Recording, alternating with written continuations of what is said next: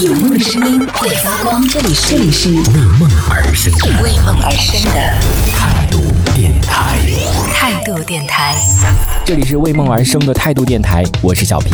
今天还看到在网上看到了有一个这个调查，他是这样问的：他说，如果英语不好的人出国旅游的话，算是一个很重要的一个环节吗？虽然这个话题啊，每次跟大家讲这个关于旅旅行的话题的时候，可能都会带到。再一次跟大家讲，我是觉得就是外语的这个问题啊，是在旅行当中，我觉得占的重要成分是最低的。但是有很多人，就比如说他没有出去过的话，其实实这个外语是对对他来说是可能最大的一个障碍吧。就是说啊，我不会英语啊，然后我我也不不懂那个什么，我在在国外就变成一个傻子啊，就什么都看不懂。但是我想跟你讲的是。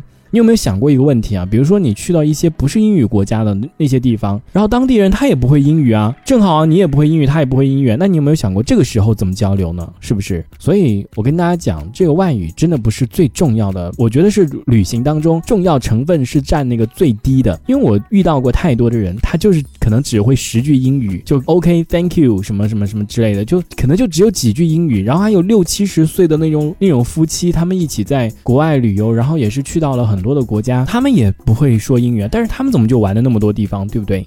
所以我觉得，如果你可能英语不是特别好的话，你可以下这个翻译的软件，然后你也可以做一些攻略，可能要做的详尽一点。比如说，他在我看到有人他说，那入境卡你不是还得填吗？那不是都英语吗？对不对？这个东西都是有方法的呀。你在出去之前，你就可以在人家攻略里面，很多人都有直接把那个入境卡拍下来，然后给你告诉你怎么填写。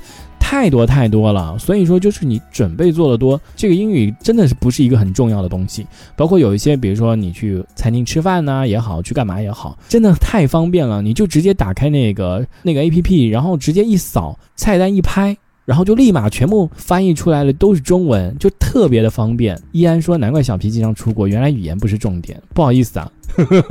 我没有在关注语言的问题，因为我我自身是能够沟通的了。我是说有一些人，他比如说英语不好的话，他可能沟通不了。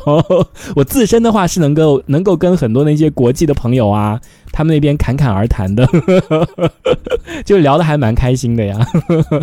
我是没有在关注这个，我只是跟大家讲，再不行就真的就是肢体语言了，就反正到最后你总是能够沟通清楚的，哪怕是一些很复杂的东西，比如说那个大巴车啊，什么火车啊，几点开啊，我跟你讲都是能沟通得了的。船到桥头自然直，你在了那个环境之下，就很自然的就就这么神奇，就是能够沟通得了的。所以说，嗯，如果你是一个想出去尝试呃旅行的话，还在担心就是因为外语的问题的话，不敢踏出这一步，那我真的。要跟各位说，外语真的不是最重要的一个环节。最重要的环节，我觉得首先第一个安全是最重要的问题嘛。第二个就是你只要攻略做的比比较详尽的话，其实一切都不是问题。像我现在都已经是旅游老饕了，所以攻略我都已经不怎么做了。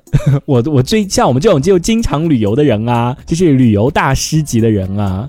然后基本上就是已经属于那种随性，就是很随性的那种的，就是走到哪算哪，哪里都会有一些嗯，就是你自己 经历不一样的东西。这一小节我们暂时先聊到这里。喜欢我们节目的朋友，别忘了订阅关注。评论区里的精彩留言更有机会被主播翻牌，在节目中进行播出。